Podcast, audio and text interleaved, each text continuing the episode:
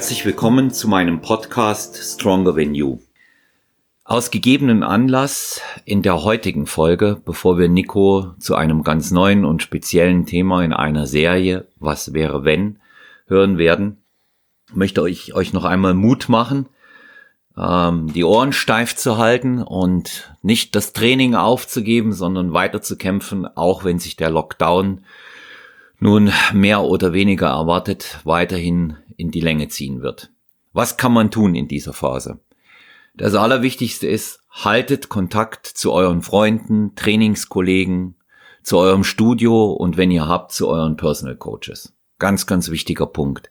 Natürlich können wir die Leute jetzt nicht treffen, so wie wir das gewohnt sind und wie es uns auch gut tun würde. Von der Psyche, seelisch, mental und natürlich auch von der Physis. Das ist etwas ganz anderes, wenn man jemanden einfach sieht und gegebenenfalls auch mal umarmen und anfassen kann. Aber es gibt Telefon, wir haben äh, die tolle Einrichtung des Videocalls. Nicht nur schreiben, sondern ruft eure Leute an, ja. Schaut, dass ihr ein Bild kriegt davon, wie es ihnen geht und äh, rückt enger zusammen. Das hilft schon sehr, sehr gut in der Zeit. Und vor allen Dingen kann man sich ganz wunderbar austauschen. Und da ist es auch ganz in Ordnung, wenn man bei allem äh, positiven Denken, was man in der Situation natürlich behalten muss, einfach auch mal schimpft. Ja, man kann auch mal schimpfen, dass einen die Situation nervt. Und natürlich die Einsicht da ist, dass man mit den gegebenen Hygienemaßnahmen einfach arbeiten muss, aber nichtsdestotrotz ganz wichtig, darüber reden, positiv bleiben und weiter trainieren. Wie kann ich das mit dem Training angehen?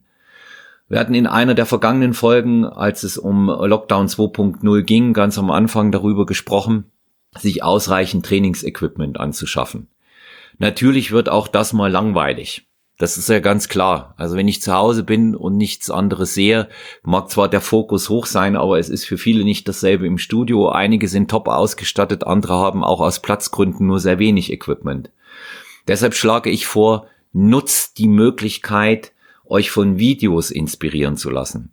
Eine sehr, sehr gute Plattform hierfür ist natürlich YouTube. Ihr könnt auf YouTube jede Menge Videos herunterladen, wo es um Home-Training geht, wo es um inspirierende Videos geht, wo man auch sein äh, Mindset noch einmal ausrichten und gerade rücken kann und natürlich, wie man Fokus gewinnt. Darüber hinaus gibt es einige sehr, sehr gute Streaming-Anbieter in diesem Bereich.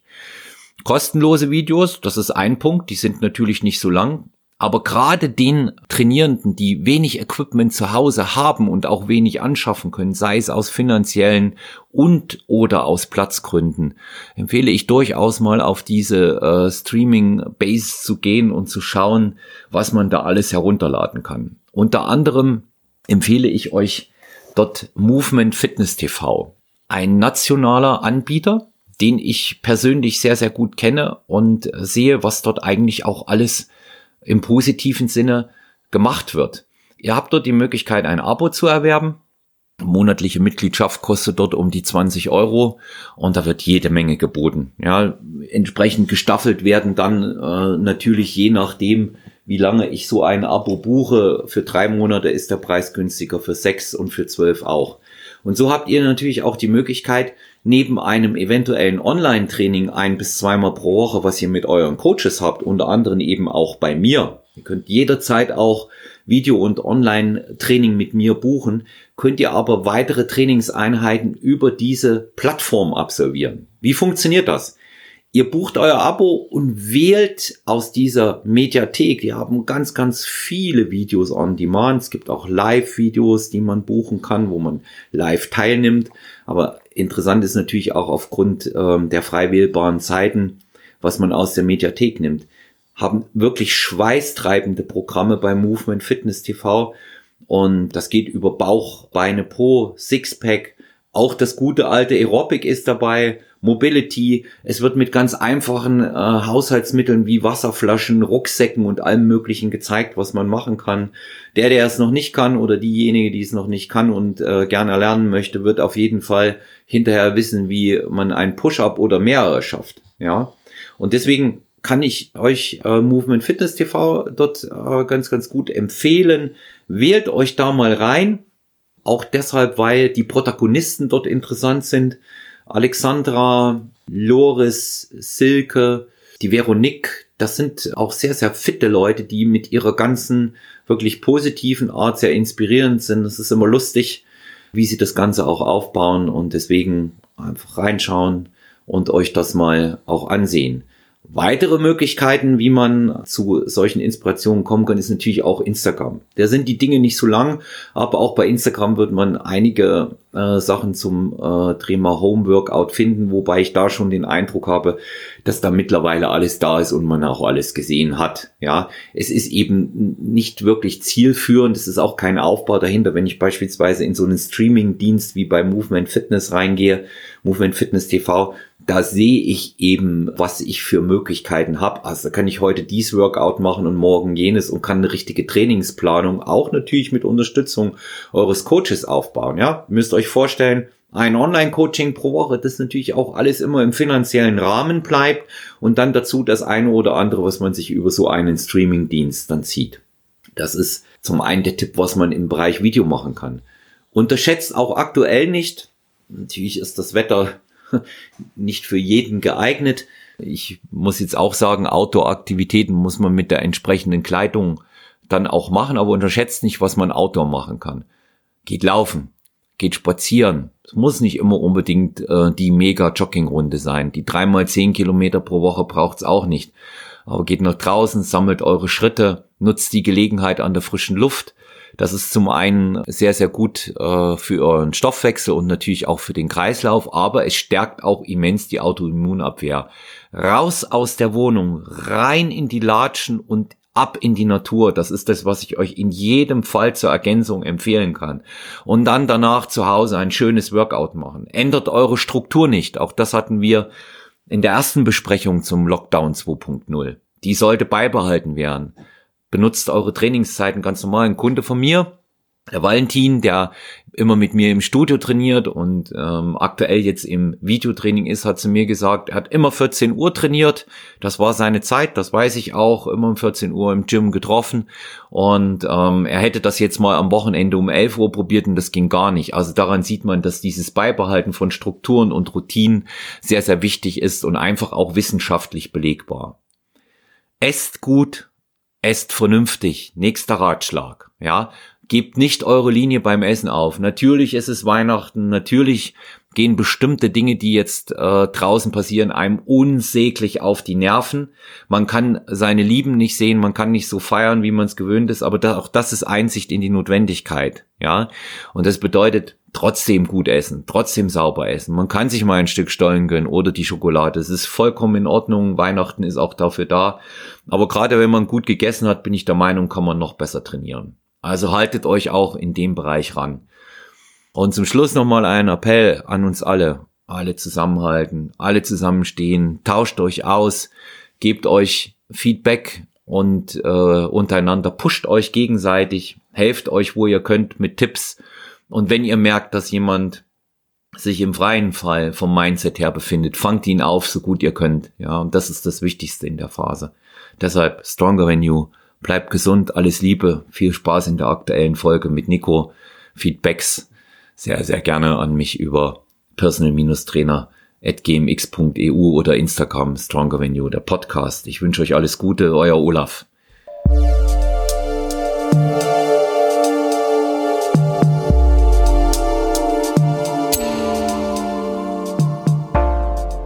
Hallo und herzlich willkommen zu Stronger Than You. Mein Name ist Nicolas Rojas. Mein Partner-Host ist Olaf Mann. Heute für diese Solo-Folge möchte ich ähm, etwas Neues ausprobieren. Und zwar, manche kennen vielleicht den Podcast von der ARD, dieses Zukunft-Podcast. Ist ein politischer Podcast, äh, bei dem Gedankenspiele durchgegangen werden und man sich vorstellt, was wäre, wenn morgen der bedingungsloses Grundeinkommen geführt würde. Was würde überhaupt passieren? Was würde sich ändern? Und das wird zu alle möglichen politischen Fragen gemacht. Und ich kenne es auch aus einer Futurama-Folge für die Geeks unter euch. Da entwickelt der Professor auch so ein äh, Gerät äh, aus purem Gold. Und es ist ein Bildschirm und man stellt eine Frage, ja, was wäre, wenn ich 30 Meter groß wäre? Und dann zeigt dieses Bildschirm genau die Welt, wie sie wäre. wenn man halt 30 Meter groß wäre. Was würde sich dann ändern? Und ich möchte was ähnliches ausprobieren. Genauso diese Was wäre wenn Frage. Heute beim ersten Mal möchte ich die Frage stellen, was wäre, wenn Kinder und Jugendliche viel früher im Studio anfangen würde. Sagen wir mit acht Jahre, zehn Jahre oder noch früher, vielleicht von mir aus mit fünf oder sechs Jahre, würden die Kids schon ins Studio gehen, Krafttraining machen, vielleicht auch Cardiotraining, einfach allgemein in dieser Fitness- und Bodybuilding-Welt eintauchen würden. Was würde sich da verändern? Ja, wenn ich an meiner eigenen Sportlerkarriere denke, ähm, ich war das erste Mal tatsächlich mit 15 im Studio, damals noch in Kolumbien. Und zu dem Zeitpunkt hatten meine Eltern noch ein bisschen Bedenken, ob das so gut ist, weil ich halt äh, noch ein bisschen jung war, ob das äh, das Richtige dann ist für meine körperliche Verfassung. Ich war auch ein sehr unsportliches Kind zu dem Zeitpunkt. Habe ich tatsächlich davor nicht groß was gemacht. Ich war eher in der Kunst unterwegs mit Musik, Theater und so weiter und habe da aber das erste Mal äh, was mit Sport angefangen. Und dann ging es halt im Fitnessstudio. Und meine Eltern hatten Bedenken und kurz danach hatte ich aber auch halt meine ähm, Nachbarn mitgezogen, mitgebracht ins Studio.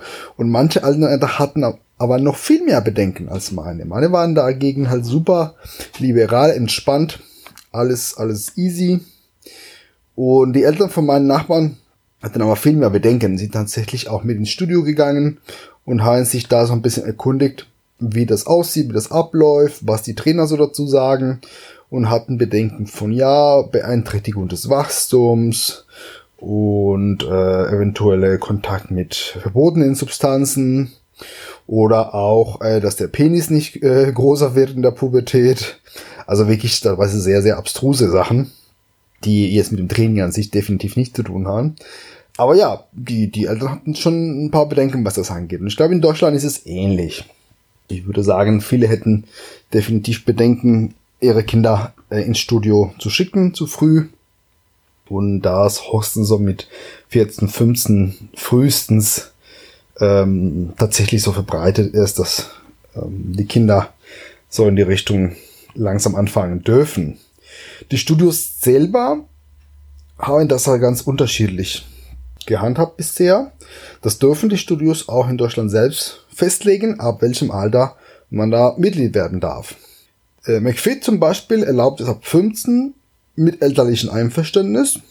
Das ist noch vergleichsweise früh. Und je nach Studio geht das mit 14, 16 oder 18 auch los. Ich kenne es hauptsächlich mit 16 Jahren. So das Alter, was äh, ich von den meisten Studios kenne, die ich bisher besucht habe. Und bei uns im Lucadio in Heidelberg ist auch 16 bisher das erwünschte Mindestalter, wobei wir, ähm, wenn wir die Eltern persönlich kennen und wirklich ein guten, gutes Verhältnis zu den, zu den Kids haben, dann dadurch es manchmal auch ausnahmsweise früher erlauben. Ja, manche Studios verlangen auch einen Gesundheitstest davor, ist an sich auch nichts Verwerfliches, ist vielleicht für Erwachsene auch gar nicht verkehrt, zu schauen, ob wirklich alles im Grundbereich ist und die Aufnahme einer sportlichen Aktivität nichts im Wege steht. So, also in Deutschland kann es auf jeden Fall ein bisschen früher gehen, je nach Studio, auch mit 14. Und äh, Richtung Wettkämpfe sieht es auch so aus, dass zum Beispiel die INBA, das ist ein internationaler ähm, Natural-Bodybuilding-Verband, hat sogar eine Klasse, die heißt Fit Kids. Das sind tatsächlich Kinder, die so um die 10 Jahre alt sind hat allerdings aber ein bisschen andere Wertungskriterien. Wenn man sich das so durchliest und die Bilder anguckt, hat so ein bisschen mehr was von so einem, von so einem Kinderschönheitswettbewerb oder Talentshow, wo so ein bisschen die Performance auch ähm, deutlich mehr im Mittelpunkt steht, als jetzt einzelne ähm, Muskelgruppen oder ähnliches.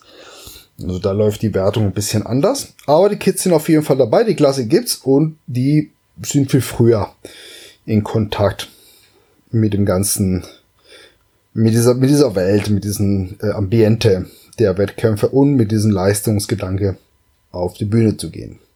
Was ist Mythos, was ist Realität, bevor wir zu unserem Szenario weiterkommen? Genau, also grundsätzlich wird halt äh, davon ausgegangen, dass Krafttraining halt schädlich ist für das Wachstum von Kindern. Das ist so das Haupt, das, die Hauptkritikpunkte, warum Kinder nicht so früh mit Krafttraining anfangen sollten. Weil halt die Knochen halt noch weicher sind, elastischer und diese Wachstumsfugen noch nicht so ausgereift sind, so dass halt Verletzungen mit Beeinträchtigung des Knochenwachstums dabei entstehen können. Allerdings, wenn ich vergleiche, speziell übergewichtige Kinder und mir vorstelle, okay, ein etwas stämmigeres Kind versucht mal ein paar Liegestütze zu machen, wie viel Druck auf die Handgelenke, auf die Ellenbogen, auf die Schultern dann dabei entsteht, weil eben das Kind ein paar Kilos zu viel hat. Und damit vergleiche, was passieren würde, wenn das, wenn das Kind im Studio mit Kurzhantel ein bisschen Kurzhanteln drücken machen würde. Ähnliche Trainingswirkung, so von der Grundtendenz, mit viel, viel, viel weniger Last als mit dem eigenen Körpergewicht. Liegestütze im Sportunterricht sind okay, aber Kurzhanteltraining halt einfach einmal nicht. Und das heißt halt, es ist auf jeden Fall was dabei, dass Kinder ähm, verletzungsanfälliger in der Hinsicht sind, wenn die unangemessen trainieren, bei einer altersgemäße und leistungsentsprechende Trainingsform wäre das eigentlich kein Problem. Also die, der Mythos oder die Angst hat einen wahren Kern. Es ist ein gewisses Risiko, aber es ist nicht höher als jetzt in anderen Sportarten, wenn die nicht angemessen betrieben werden. Ein anderer Kritikpunkt aus der Seite Kinder im Studios ist, dass Kinder hormonell natürlich noch nicht in der Lage sind, ist besonders muskulöse Körper aufzubauen. Das gilt, gilt halt für die Richtung Bodybuilding, Körperformung, klar. Körper vor der Pubertät wird sich nicht so entwickeln in die Richtung.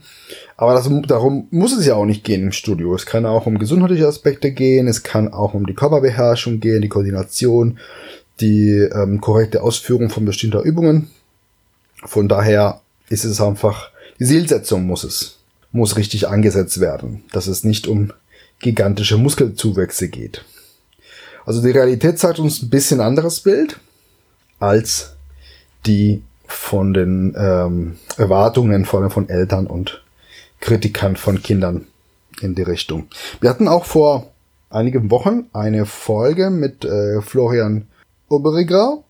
Also der Flo ist halt Physiotherapeut und hat uns ein bisschen erzählt von Sportarten mit hoher Verletzungsanfälligkeit und meinte, das Ballett wäre halt besonders ähm, riskant und schon relativ früh Balletttänzer im etwas ja, für seinem späteren Alter, so mit 20, 30 bereits halt sehr starke Verschle Verschleißerscheinungen zeigen. Und wenn man das so roh nebeneinander stellt, kaum ein Elternteil würde Bedenken haben, sein Kind ins Ballett zu schicken. Aber ins Studio, ja, da würden die meisten schon die Nase rumpfen und sagen, dass äh, dafür ist es zu früh. Und ich glaube, die Verletzungsanfälligkeit in Krafttraining ist definitiv geringer, auch für Kinder. Also wir ähm, messen da nicht mit dem mit dem gleichen mit dem gleichen Stab, wenn es um die Risiken für Kids im Sport und ähm, überschätzen die Verletzungsanfälligkeit vom Krafttraining oder Training in einem Fitnessstudio. Dabei können Kinder auf jeden Fall sehr viele Vorteile vielleicht sogar davon tragen. Äh, und zwar zum Beispiel Haltungsschäden für später werden vorgebeugt. Die Knochen werden eher gestärkt und mineralisieren stärker, das heißt, die Knochen werden fester im Laufe des Wachstums. Wir würden halt übergewichtige Kinder vielleicht reduzieren, aber dazu kommen wir gleich zu unserem Szenario, zu unserem hypothetischen Szenario. Da möchte ich nicht so viel vorwegnehmen und die Kinder würden später eine höhere Leistungsfähigkeit auch haben. Also eigentlich könnten die unter Umständen sehr viel davon profitieren. Schauen wir uns mal an, was könnte passieren, wenn wir das viel früher angehen und viel früher die Kinder ins Studio bringen. Was wäre so der positive Fall? Was wäre toll dabei, wenn wir das machen? Wir hätten tatsächlich vielleicht viel weniger übergewichtige Kinder, weil die viel früher aktiv wären, viel früher auch äh, in einem Medium wäre, wo man auch ein gewisses Bewusstsein für seinen Körper, für ähm, richtige Ernährung, für die gesundheitliche Vorteile von Bewegung und man könnte vielleicht viel früher da, darauf einwirken und dementsprechend weniger Probleme mit übergewichtigen Kindern. Weil die Situation in Deutschland nämlich so aussieht, dass wir immer mehr Kinder haben, die zu viel auf die Rippen haben. Zwar in einem Bericht von Stern TV heißt es, jedes dritte Jugendliche und jedes fünfte Kind ist übergewichtig und vier Prozent der 5- bis 7-Jährige sind sogar adipös, also kranker fettleibig. Das ist schon, klingt nicht so viel, 4%, aber das ist halt stark tendenziell mit der Zeit. Und wenn man sich dann die Kids anguckt, sieht man immer wieder mehr Kinder, die zu viel Gewicht haben. Übergewichtige Kinder haben auch in anderen Sportarten, in den klassischen Sportarten starke Nachteile. Beispielsweise Kinder, die zu schwer sind, werden halt Schwierigkeiten haben, beim Fußball mitzuhalten, beim Basketball mitzuhalten. Alle äh, klassischen Sportarten Turnen werden sie auch Schwierigkeiten haben, was natürlich demotivierend ist und schnell dazu führt, dass die Kids keinen Bock mehr haben, das weiter zu probieren, weil die einfach von, von Anfang an viel zu weit zurückliegen in der Leistungsfähigkeit. Im Studio konnte jedes Kind theoretisch sein eigenes Ding durchziehen. Da hätten wir halt einfach Kinder, die direkt ihr eigenes Ding machen, sind nicht in diesem Vergleich ständig mit dem anderen, dass die schneller sind, die höher springen können, die viel flinker sind als sie, sondern können halt für nach dem eigenen Fähigkeiten trainieren und Stück für Stück sich verbessern. Wäre vielleicht auch als Einstieg in anderen Sportarten gar nicht so verkehrt. Natürlich würden wir auch damit viele Spätfolgen von Übergewicht oder Langzeitfolge von Übergewicht gleichzeitig vorbeugen. Zwar in Deutschland ist die Haupttodesursache mit 36,2% äh, Prozent Herz-Kreislauf-Erkrankungen. Das könnten wir zum Beispiel auch deutlich reduzieren, wenn wir Kinder viel früher vielleicht im Studio bringen würden und in einem gesunden Lebensstil führen würden. Psychosoziale Probleme, Unsicherheit, Ängste, mangelndes Selbstvertrauen, diese ganzen Sachen, die auch vielleicht durch ein Körperbild hervorgerufen werden, die nicht der, der Norm entsprechen, mit dem man sich nicht wohlfühlt. Das würde auch runtergehen. Probleme wie Diabetes, Bluthochdruck und so weiter könnten wir diese ganzen zivilisatorischen Erkrankungen, die in Deutschland weit verbreitet sind, können wir vielleicht dadurch auch reduzieren. Was auch passieren könnte, wenn wir Kinder bereits wie früher freilassen würde, wäre, auf einmal würde ein ganzer Markt entstehen für spezielle Geräte, die für Kindergroße gedacht sind, weil das natürlich auch ein Grund ist, warum viele ähm, Studios ein gewisses Mindestalter voraussetzen. Natürlich können Kids nicht ähm, oder oft nicht an den gleichen Geräten trainieren wie Erwachsene, weil die gar nicht für die Große der Kinder konzipiert sind. Das heißt halt, gäbe ja auch mal eine Marktnische, die gefüllt werden könnte und Hersteller könnten spezielle Geräte für Kinder zusammen basteln.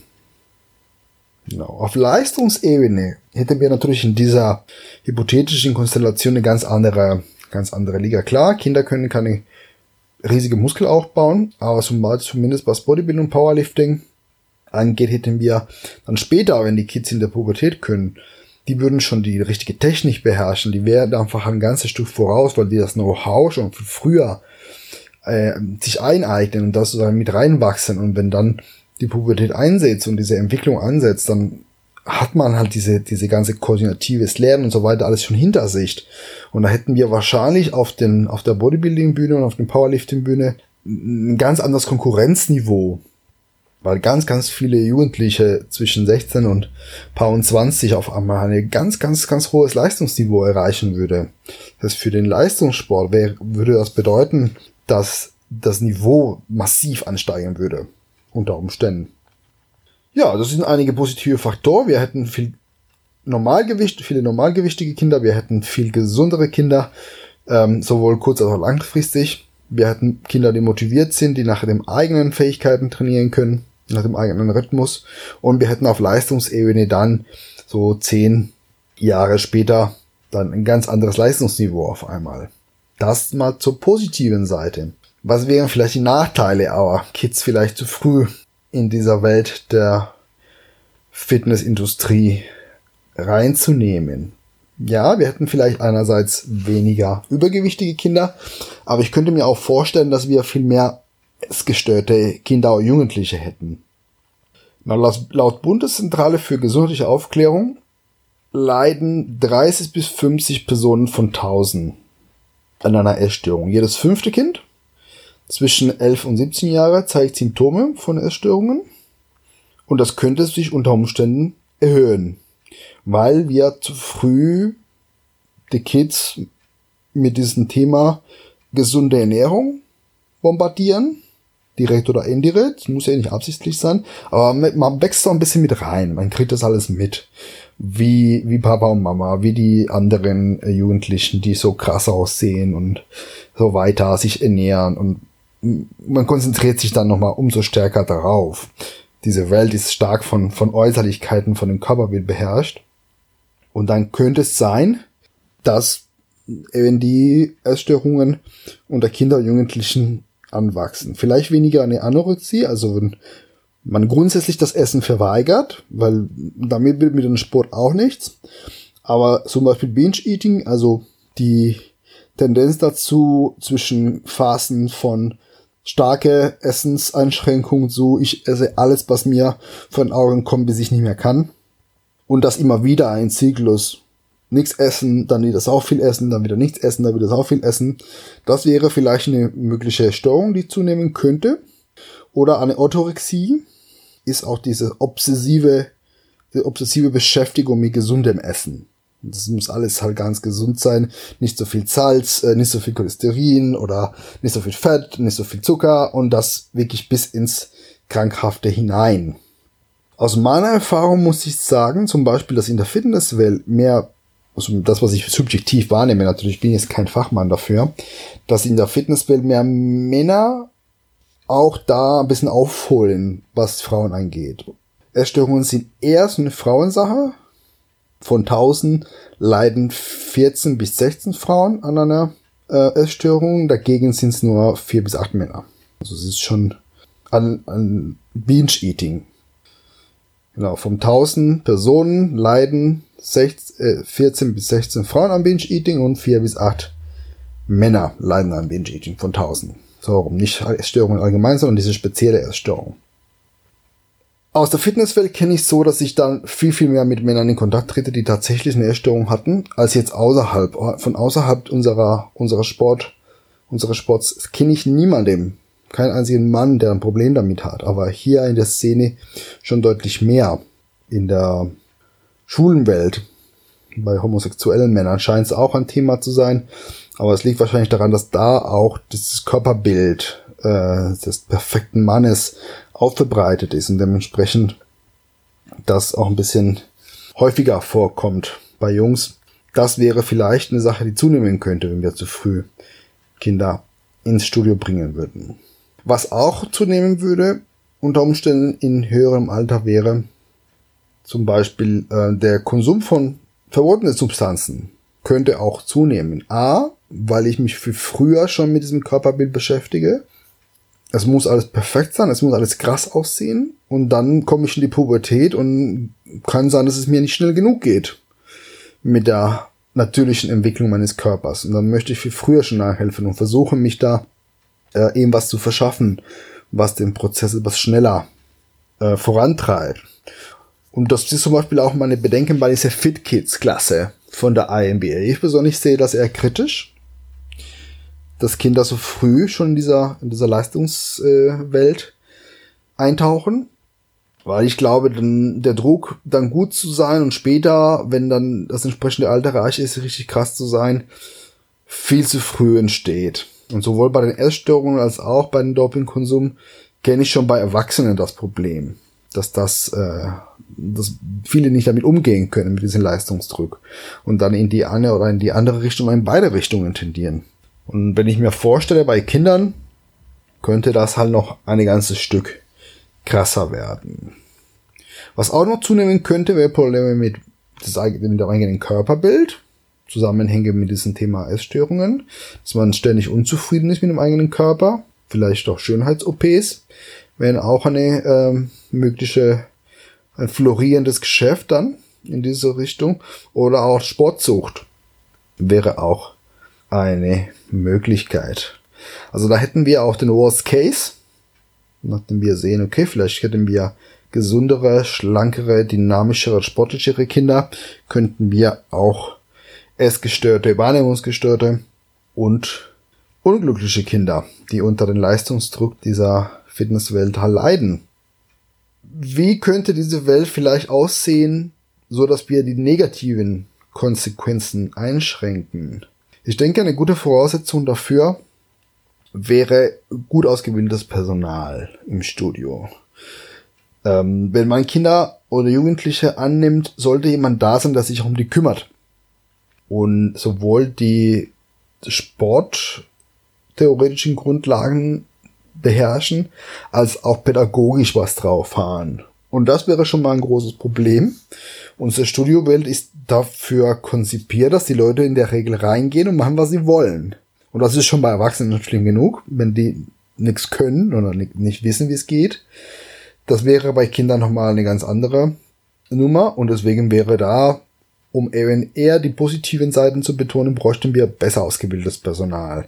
So ein bisschen studentische Aushilfe auf der Fläche wäre da nicht wirklich das geeignetste.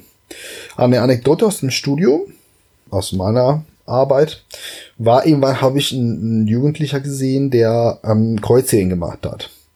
Und als ich gefragt habe, ob er das irgendwo gelernt hat, so zu machen, oder ob das eine Absicht dahinter steckt, meinte ja, der hat sich das Video äh, von der Übung beim Daniel Gildner auf YouTube angeguckt. dann haben wir das einfach so gemacht. Ich habe das Video auf ihn auf Video aufgenommen und dann das Video von Daniel parallel dazu laufen lassen. Und es sah natürlich völlig anders aus. Und da sehen wir, wie wichtig es ist, dass da jemand da ist, der darauf eingeht. Er war nicht ganz so jung, wenn ich mich richtig erinnere, war er so 16, 17, also so ungefähr das Mindestalter in den meisten Studios. Aber da sehen wir schon, auch da gibt's ähm, Verbesserungsbedarf und dann muss halt jemand da sein, der eingreift und sagt, ey, mach das bitte nicht so, wir gucken uns das jetzt gemeinsam an. Das wäre bei Kindern besonders wichtig. Der Schwerpunkt bei Kindern musste halt darauf liegen, koordinativ zu arbeiten. Es hat riesige Muskulatur, ist eh nicht drin. Also wäre es sinnvoll, dass Kinder eher möglichst viele Bewegungen erlernen, möglichst viele Bewegungen in der, mit der Zeit beherrschen, eher so dieser athletische Faktor dabei ist und einfach verschiedene Möglichkeiten kennenlernen, den Körper halt dann zu, zu belasten, den Körper zu trainieren und erst später diese Spezialisierung auf Muskelaufbau oder auf Bodybuilding oder auf Maximalkraft kommt, wenn das entsprechende Alter da ist das, das, heißt, so mit hier, das ist die ultimative Übung für Brust.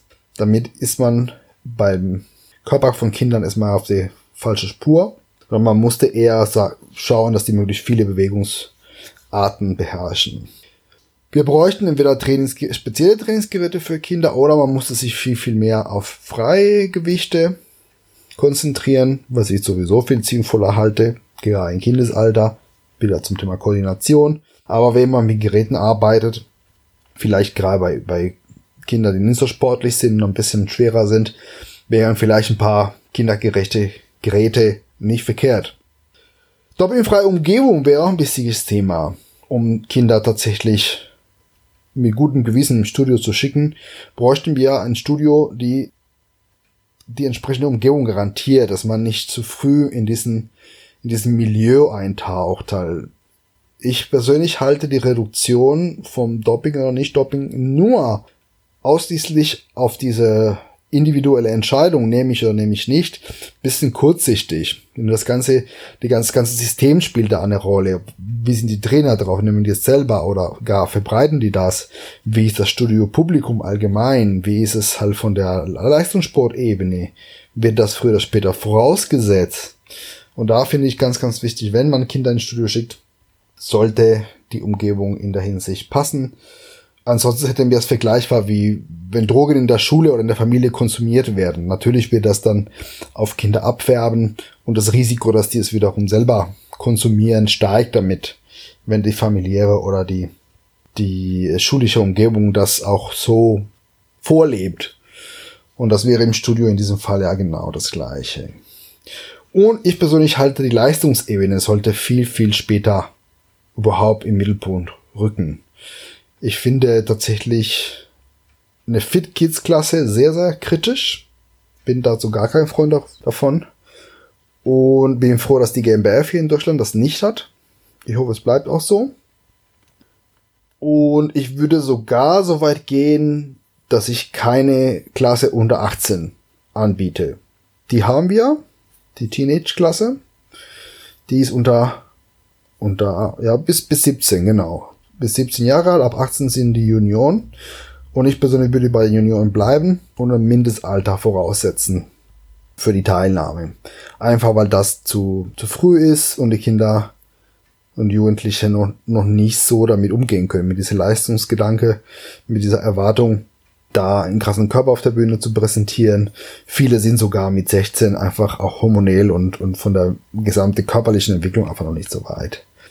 So, das waren meine Gedanken darüber, zu diesem Szenario. Kinder im Studios, bestenfalls hätten wir super fitte, aktive Kids viel weniger Übergewicht, viel weniger Diabetes, viel weniger Herz-Kreislauf-Erkrankungen später, viel weniger Haltungsprobleme. Und in den Worst Case hätten wir viel weniger, viel mehr Essstörungen, viel mehr ähm, Dopingkonsum bereits im frühen Alter und viel mehr Jugendliche, die ein Problem mit dem eigenen Körper haben. Das wäre der Worst Case. Wie steht ihr dazu? Wie findet ihr das Thema? Wie findet ihr das Konzept mit diesen was wäre wenn Frage mit diesen hypothetischen Szenarien. Mich würde sehr interessieren, was ihr davon hält, wie ihr das findet, ob es euch gefällt oder nicht. Und genau zu diesem speziellen Thema von heute, Kinder im Studio, was ihr davon haltet. Findet ihr es gut? Findet ihr es eine positive Entwicklung oder seht ihr das eher negativ? Dafür könnt ihr mir unter nikosrojas.gmail.com eine Mail schicken oder auch auf Instagram eine Nachricht hinterlassen unter dem Profil at niro-coaching. Da könnt ihr mich auch eine Nachricht hinterlassen. Und Kritik, Anregungen, Lob oder Kommentare zu dieser Folge sind immer willkommen. Ich hoffe, es hat euch Spaß gemacht mit mir, ein bisschen darüber zu spekulieren. Und wir hören uns zu einer weiteren Folge Stronger Than You. Vielen Dank fürs Zuhören.